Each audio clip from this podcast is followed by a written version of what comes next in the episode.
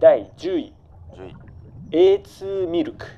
ああ確かに確かに私いつも A さんですねミルク紙のサイズあ猿 A3 ミルクもう飲んでる今うん私 A さんミルクですねうんいやあの Welcome to Voice Capsule.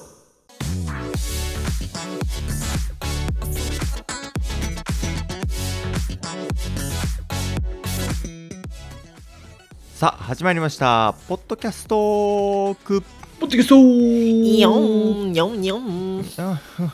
世の中の面白い音声番組を紹介しその番組の話題で盛り上がっちゃおうというコンセプトでお送りいたしますパーソナリティは先日あの「ハンターハンター」の富樫店に行ってきました笹香と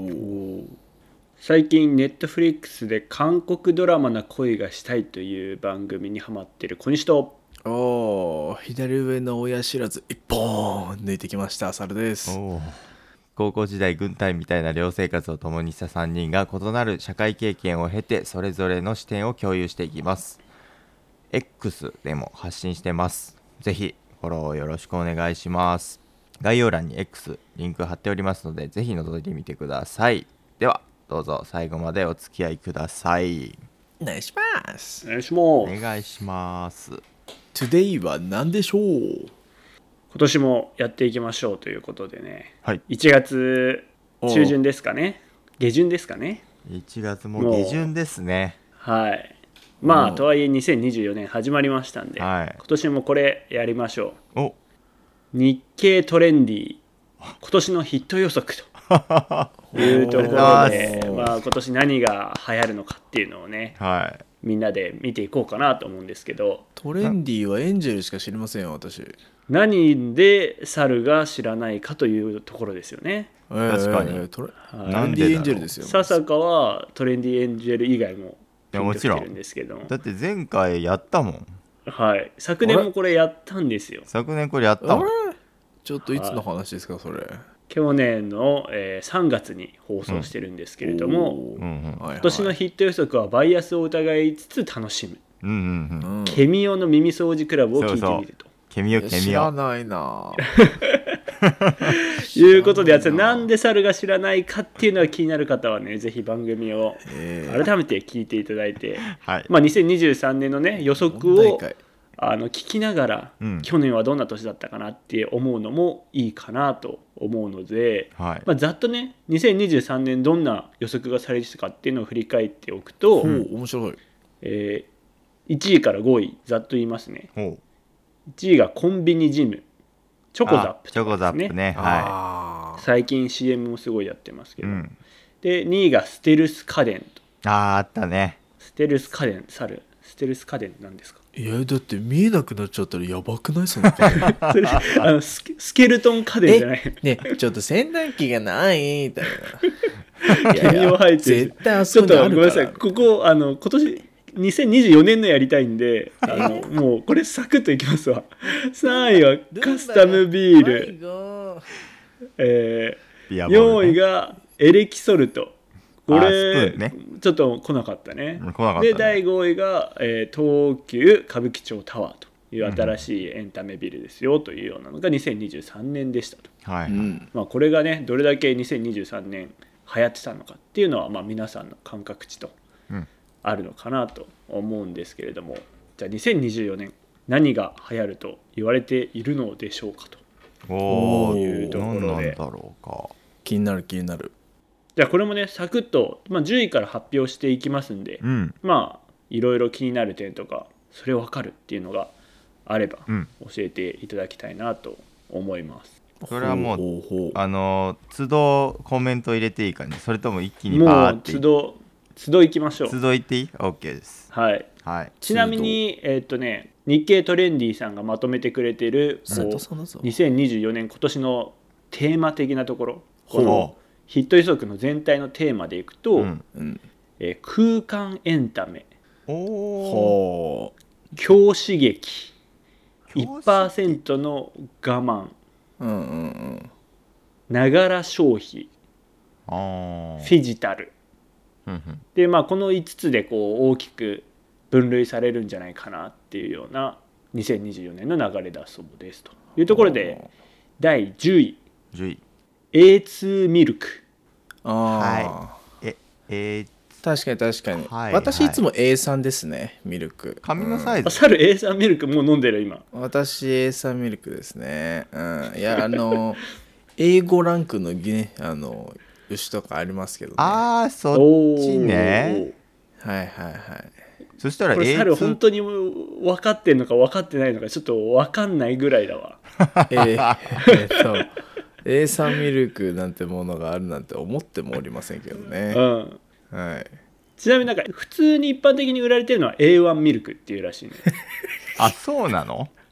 そうで A2 ミルクっていうのはだからまあちょっとランクが上っていうわけでもないけどあまあ、ちょっと種類が違うという意味でほうほうほう A2 なのでもしかしたら A3 あるかもしれないいやでだが高いと思ってたんだよなみたいなねそう他の牛乳と何が違うかっていうとなんか添加物不使用だったりあだからこう消化しやすいみたいな感じで意外とこう世界でも流行ってたりあのそうなのこれきっかけにねスーパーとかで牛乳売り場見るとねちゃんとありましたねこう A2 ミルクって普通のスーパーであへえの取り扱ってましたねもう牛乳なんてもう低脂肪かそうじゃないかか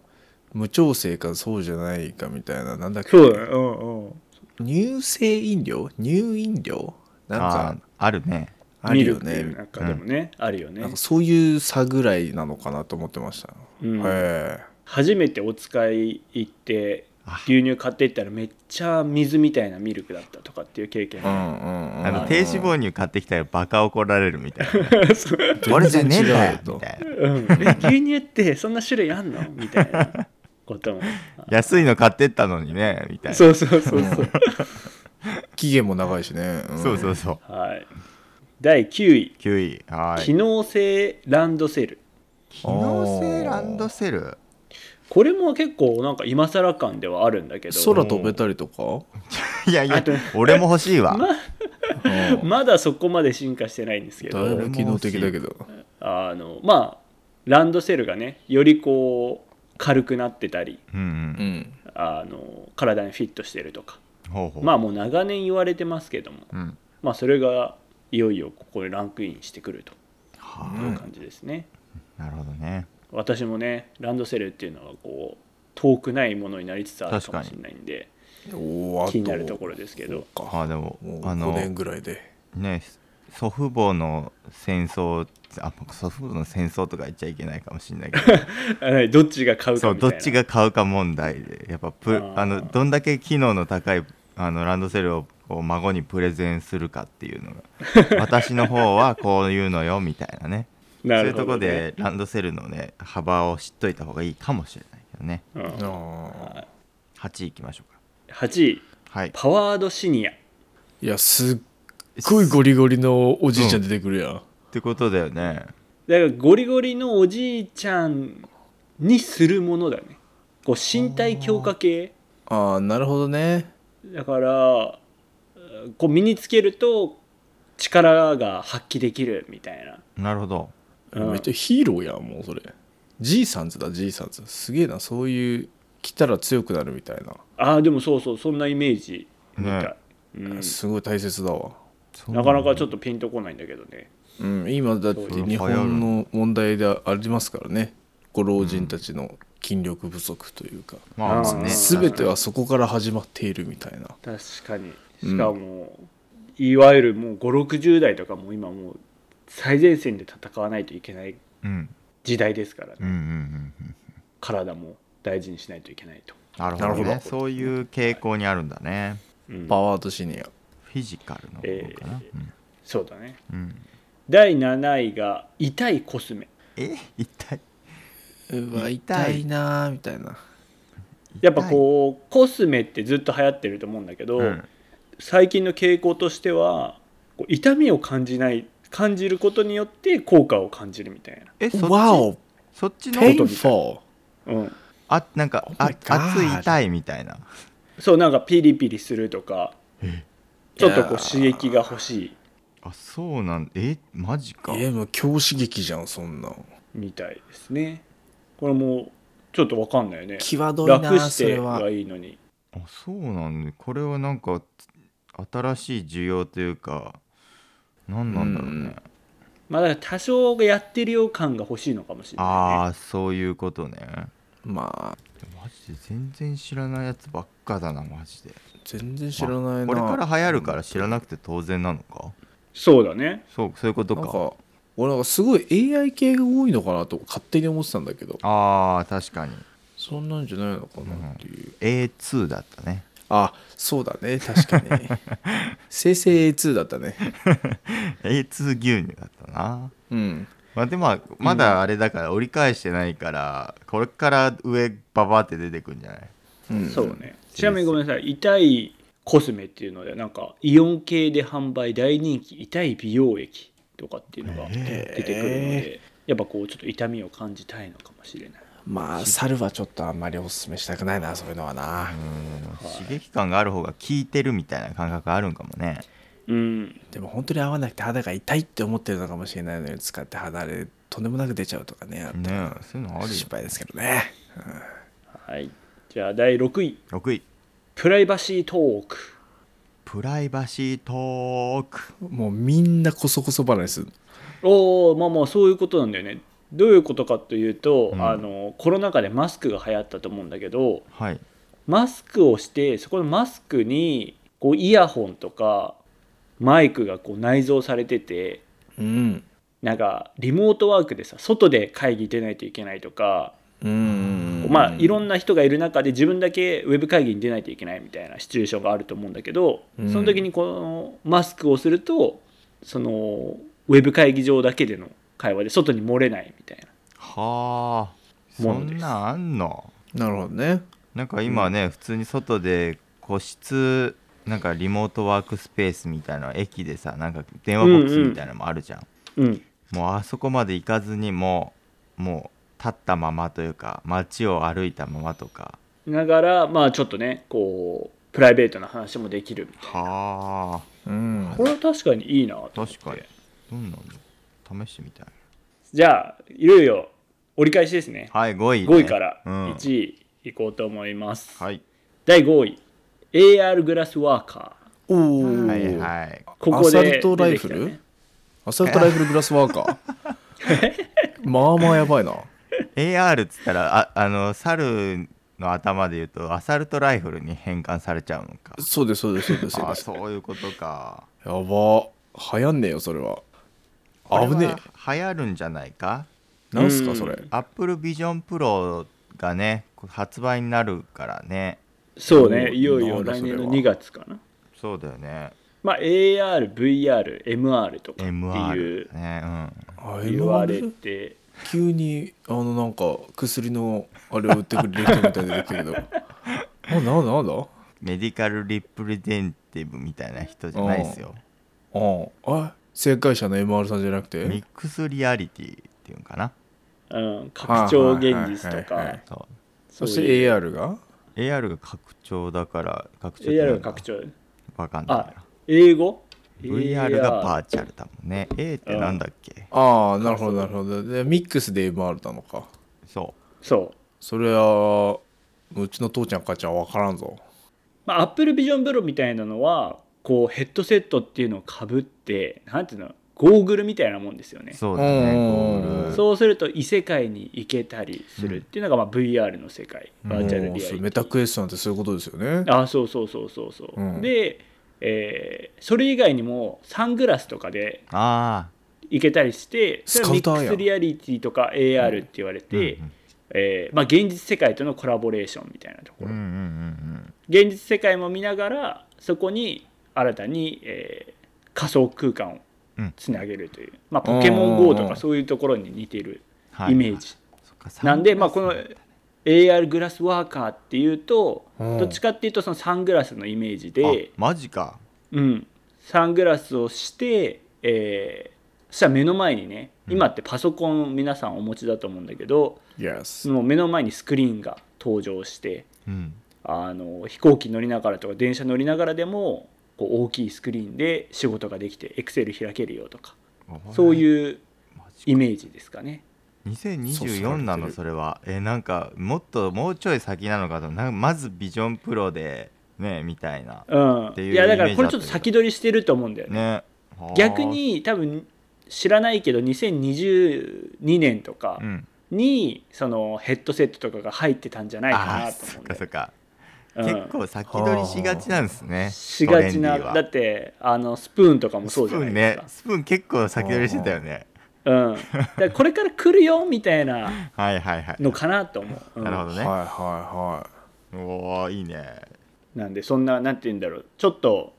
映画の世界が本当に今近づいてるっていう感じですね、ねうん完全に SF が現実になってきてみたいなねいはいがで5位とはいうんはい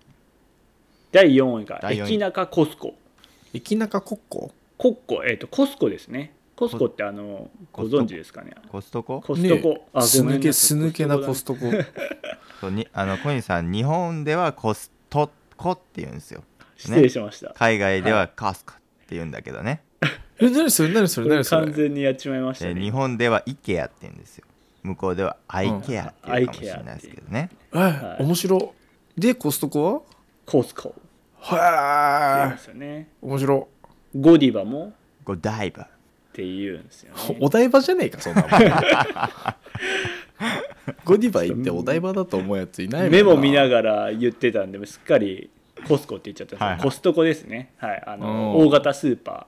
ーがあの駅中で買えるようになるよっていうマジ話みたいですねー。いいそうなのそれコストコなん、っていそ感う、じだよね俺も思ったそれコストコは倉庫型だからビジネスがまあ成り立つんやろと思ったけど、そうだあよあまーまさにあるそのうかだなね、うん、うん、ただまあこう今まで行けなかったものが確かに身近に手に入るっていうのは、まあ、消費者としては嬉しいのか嬉しいね山梨にもできるしねあーそうなの、うんおおいよいよトップ3ですトップいやートップ 3! 2024年第3位、新 V ポイントとあ違う新 V ポイントです3あ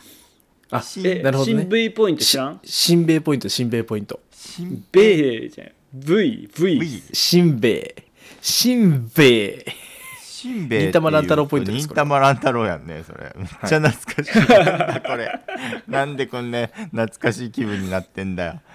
新米ポイ V ントポイントってえちょっと待って新 V, v って言ったらあの海に浮かんでる V ああ違うアルファベットの V ですね V 新 V、はいただの V はい、うんはいこれ何かというとあの T ポイント今まであった T ポイントあとはい V ポイントというか三井系かなあ T とが合併するんですよね合併というか合体あそうなの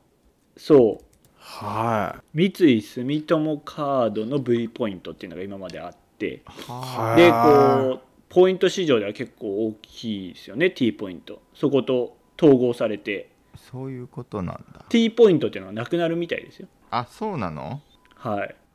は俺は D ポイントためマンためマンというか勝手に溜まってるマあン D, だから D マンなんだ僕はね D マンなんですよねへえい世の中は楽天ポイントとかも多いと思うんですけど、ね、そうね、ね俺うん R と T も持ってたなそうだね猿も RT ですね、ああじゃあやっぱ T 使ってる人はちょっとここ要チェックですね、まあ、D アニメも見てるから一応 D DP もありますけどねうんううんんまあちょっと世の中ねポイント多すぎるんでねうんうんまあ合体するのはそうか、まあ我々としてはいいことなのかな確とかに思いますけどそうだそのね通りだわまとまってくれればね確かに全部合体してほしいわむしろうんボイスカプセルポイントではないとはい違う んだそっか確かにもしかしたらそうかもしれんなボイスカプセル略したら VP だもはやな、うんもうポイント入っちゃってるうん、第2位、第2位トップえー未来のレモンサワあーじゃあ過去のレモンサワーには触れないでおくわーはい未来のレモンサワーね未来のレモンサワー俺これねもう販売してるみたいなんだけど2ああれかなんかスライスレモン入ってるやつそれああだ知らなかったあのうん生ジョッキ缶ってあ一ー時期流行ったじゃないです流行りかましたあれ朝は日スーパードライあの缶でねうん缶なのに、えー生で飲んでるかのようなはい泡立ちを楽しめるというものが流行りましたけれども、それに追随する形で出てきたのがこの未来のレモンサワーっていうことで、従来のレモンサワーってまあカチャッと開けて飲むだけだったんだけど、うん蓋が全部外せてうんそこにレモンスライスが入ってるとはいはいはいおだうからまあお店で飲むレモンサワーに近くなるよって生レモンサワーみたいなうん感じうでんうんおうですと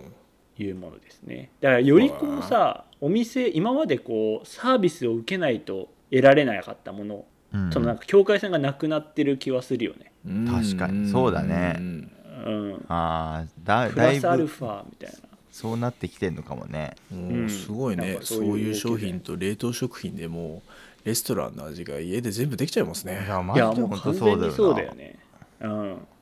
確かいやだから本当に外食とかって二極化する気がしてさほうほうほうほ中途半端なお店ってなかなか難しくてもう完全に冷凍食品かもう本当にプロみたいなうあーはあはあはあとか何かしらこうやっぱ価値がないと難しい気がする今までそのレモンスライスが入ってればうん良かったのが、まあ、それは別にコンビニでも済むしってなると本当にこう職人の技みたいな付加価値上げてかんとね、う、うんかなってないるうほど感じはねはあ未来時の代レはモン変サわワりーさんますねはさあ第1位いはい第一位いきましょうか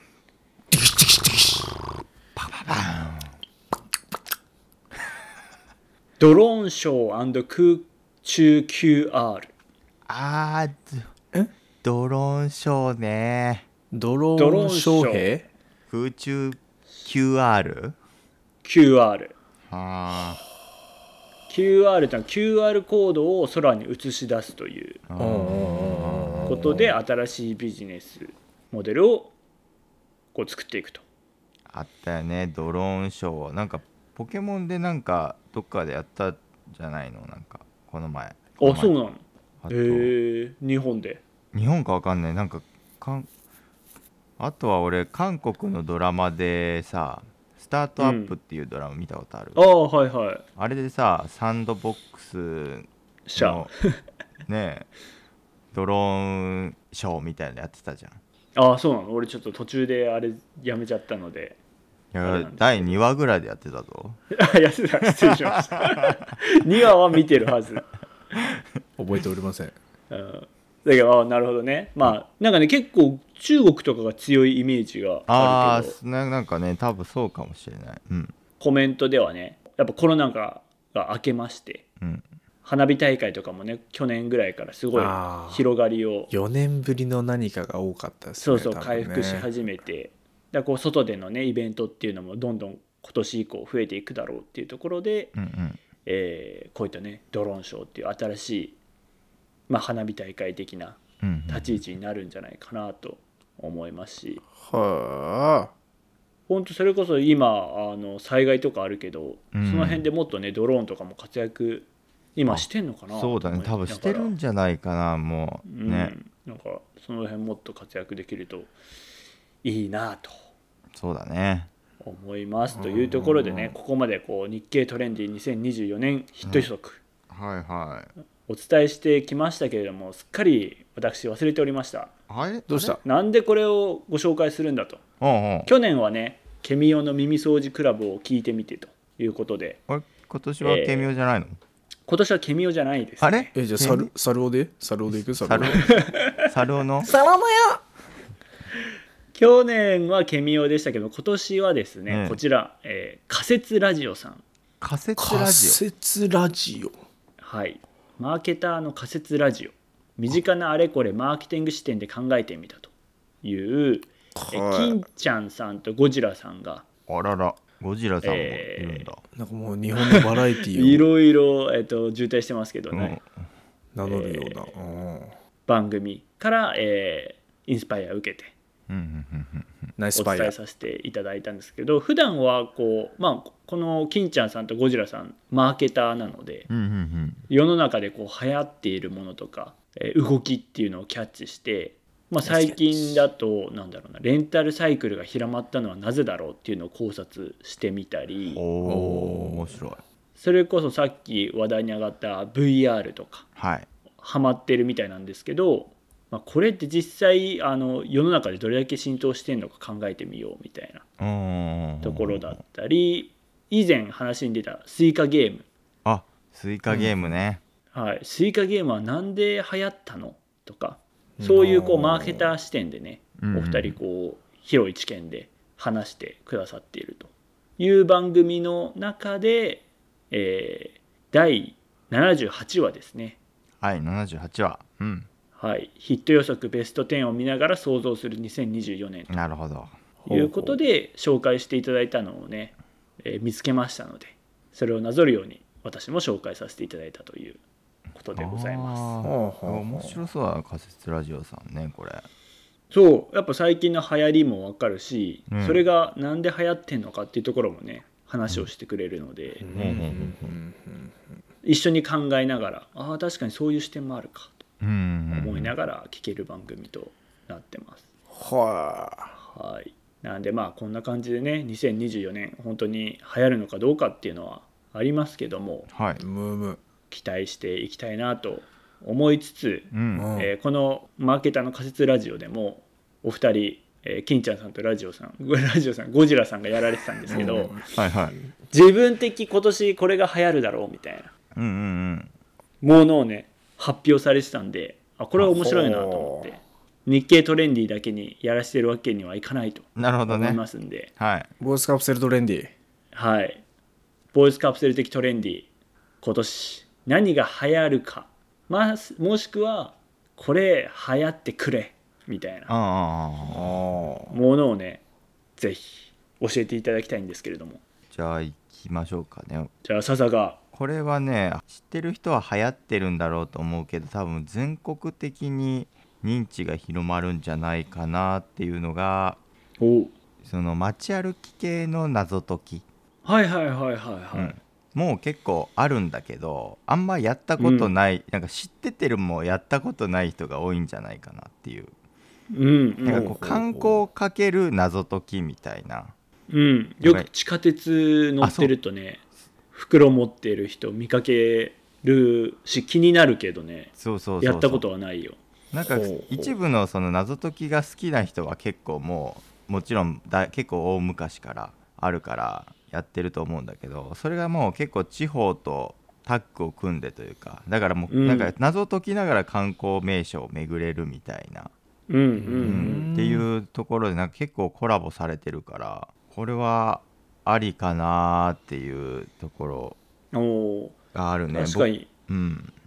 なんか謎解き文化ってうん海外でどうなのか分かんないけど、うんうんうん、今ってインバウンドすごいじゃないですか。ああすごいすごい。うんで、うん日本って多分今後そこら辺力入れていくべきだと思うんだけど、うんでそのなんか海外向けのね、うん英語版でこう日本の歴史をたどりながらうんうんおお。謎解きできたりしたら、そういめっいちゃかもいいよねそういうのうん、この前あの福岡でもやっててその地下鉄使ってみたいなおおはいはいはいそうそれをね初めてやったんですよなんかおおすごいなんか弟夫婦がねなんか福岡この前来た時にそれをやって楽しかったみたいなこと言ってたからはいはいなんか僕もちょっとやったんですけどうん僕ちょっと車に構えてたんだけどどっちかというとね、うんはんはんはんはん。思ったより面白かったんでいやハマーっちそゃれいそでうなね。いろいろ回れたのそうそプラうそうスアルそファうでいろいろ回らないと無理無理なんだよね逆にいろいろ回らないといけないから、おー強制的に回られ回さ回らされるしそれこそ地下鉄のこの1日乗車券みたいなのもついてて、うんおーありありっていうかほほ別になんか全然知らない土地行った時に一番最初のその導入として使ってもいいのかなみたいな、まあ、好きな人はね、はいはい。よくできてるな。確かにねだから今までだとさ初めて山梨県行きますって言ったらどうする、ルルブ買う何買うみたいな選択肢あると思うんだけどその中の一つにね謎解きやっちゃうみたいなあそうそうそうそうそうそう出るといいねそうそうそう、うんそういうのがそれは面白いわあるんじゃないかなと猿はいやーもう猿はですね世間様で何がどうこうとか全くもうんう浮世離れしておりますのでうんうんはい全く興味もござらんで、あの これ来るだろお前みたいなこうなかなか出てこないですけどうん、これ流行れとはいはいはい俺の中で思ってるのは「ザ・ファイナルズ」っていうゲームですねあれほこの前ゆなんか始めたぜみたいに言ってたやつかそれそう最近始めたゲームですねおおうそれ流行ってないのはまだ流行ってないのまだリリースされてまだ1ヶ月ぐらいしか経ってないですからおうそれはあの面白くてユーザーはもちろん結構な数いるけどうんうんよくこう YouTube でもとか Twitch、まあ、VTuber さんとかうんこうゲーム配信の中でも結構このタイトルが増えてきたりとかですね、うんうんうんあとは大会が開かれたりとかね、はいはいはいはいはいうん、なんかそういう風になってきてくれたらうんいいなぁと個人的に思ってましたそういえば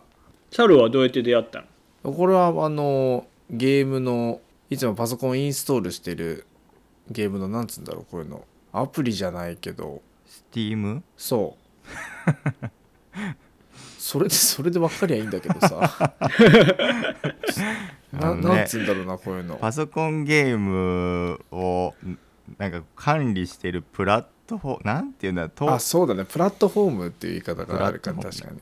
結構最近はそういうのがあるんだよね、ユニティとか Steam とかねそうだねでそれが俺に勧めてきたからなるほはど、いはいはいああいつが進めてくんだやっぱそうあいつが進めてきてでうんちょうどもうちょっともうエイペックスをやってらんないなこうもう敵強すぎてマジ意味わからんっていうもう不満感しかなかったからうんたまたまインストールしたんですよねほうなかなかこんなやらないですけど新しいのをね簡単には手出さないですけどしかも無料と、うんうんうんえー、無料なんだ無料です無料です金かかりませんからゲーム界隈で流行んねえかなこれ、うんスイカゲームほど流行ってないってことですかじゃあえっとそんあーでももしかしたらもうみんななんか気軽な時間つぶしでやり始める可能性もあるかもしれないですからね モバイル版とかでねああ、うんモバイル版ねうんもあるんだねあモバイル版は多分ないと思うよないんだよないんだよな多分な多分ないけどね、ああ今後ね今後今後な、うん、まあね、モバイル版とか出てくるとちょっとこう流行ってきたりすいるうな感じもねあるかななんでまあパソコンゲームやられてる方はファイナルズうんぜひやってみてくだ「さ The Finals いというところですけどえ小西は小西的にはね、これも全然あの世の中の動きをキャッチしてるかっていうと分かんないんですけど、うん CM でたまに見るね動くベッドっていうのがあるんですよへえ」やばいじゃロックんベッドわかりますはい、CM でもやっててこういうでこれ奥さんが使ったっていうんだけど、あそうそうそうそう、うんあのリモコンがついてて、うんうん体勢を起こせる、はいはいはいはい介護ベッドやないかはいはいあそう介護ベッド介護ベッド、介護ベッドうんでもう今もそれは進化してて介護にとどまらず、朝目覚まし時計代わりにねセットしてじゃあ6時ってやったら6時にこう自動的にブイーンって上がって体勢を起こしてくれたりなるほどすねるし、まあ漫画読んだりとかもできるしあこあうそっか自由にね移動できるわけですよ。でほうなんでこれが俺流行ってほしいかっていうと、うんこれが普通にこう広まってくれることによってやっぱ安価になると思うんですよ。あのああまあまあお手頃価格確にかなるじゃないにそりゃそうだ、まあ、それを期待してもっとこうこういうベッドが当たり前になればいいなとうんうんうんうんうんうんなるほど思ってですねねなるほどね、うん確かにな提案ベさッせドていただきでますそうだね勝手に起き起こしてくれたら起きるもんねうんうんだと思うんだよね、やったことないから分かんないどんな感覚なんだろうと思うんだけどお猿はねそうだなはいあの全然、まあ、ちょっと似たような話であの電車のあの車掌さんうん、って朝始発とかから動かさなきゃいけないじゃん電車、うあんあはいはいはいはいだから絶対寝坊できないんよもう時間絶対狂っちゃいけないもんね、あそのう人そうたちはそうだからあの人たちが使ってる目覚ましっていうのがちょっとそれと似ててなんか布団の下になんか風船みたいなのを入れるんだってうんうんんで時間になったら腰のところだけなんかブーンってこ う膨らんできて膨れていくんだよね膨らんでいくでうんこもうなんかぜ人間にとっては耐えられないような体勢になるんだってそのブリッジみだたいかならブリッジみたいなそうそうそうそう、んだよねで必ず起きるんだってそれでもうだから人間は必ずその体勢になると寝てられないらしくて、ほうほうほうそれがね確かにでもその空気の入れるやつでも本当にさな30万ぐらいするって言ってたかなへえうん確かに言ってたから、まあ、確かに高いんだけど、ね、寝坊できない人はまあそういうねまあこと会になる社んだとろうしてね導入できればいいですけどはあまあそうそういうこともあるんだそういうふうに使えるんだなと思って面白いねうんうん流行りますか、さあどうでしょうと、もはや流行ってくれという願望で確すかにね流行ってくれだねですねいや面白かったなはい、はい、なので、えっと、紹介させていただいた仮説ラジオさんでもね、はい金ちゃんさんとゴジラさん独自のこれ流行れっていうのもおっしゃっているんで、はいぜひそちらもなるほねどな気になる方は、えーリンクに貼ってある仮説ラジオの、えー第78話ヒット予測ベスト10を見ながら想像する2024年も合わせて聞いてみてください。はいこれ聞いてみようどんなの予想してるのか気になるなねああよろしくお願いしますはいお願いします聞いてみてくださいじゃあこんな感じで毎週火曜日にポッドキャストトークでポッドキャストを紹介しておりますぜひ次回も聞きに来てくださいまたあの金曜日には別番組で雑談をやってます本番行きますというね番組やってますのでそちらも合わせて楽しんでいただけると大変喜びます、大変喜びますよろしくお願いしますお願いしますそして、えーお便りフォームありますので皆さんが思う今年2024年流行るだろう流行ってくれみたいなものがねおもしあれば、教えていただけたら嬉しいですで先ほど佐坂がね紹介した通りあの雑談番組を金曜日にやっておるんですが週1回配信で本番行きますをやっていますが、えーお便り紹介ここでいただいたものもですねそちらで話すことがあのほぼになりますので特にお便り出してくださった方とかはですねあの何のことそちらもちょっと確認いただけるとありがたいです、はいよろしくお願いしまおす願いします最後に改めて我々 X やっておりますポッドキャストトークのご志望2つで検索フォローコメントのほどお待ちしておりますのでよろしくお願いしますお願いしますお願いしますはい。ではまた次回のポッドキャストオークでお会いしましょう。さようなら。バイバイさよならバイバイ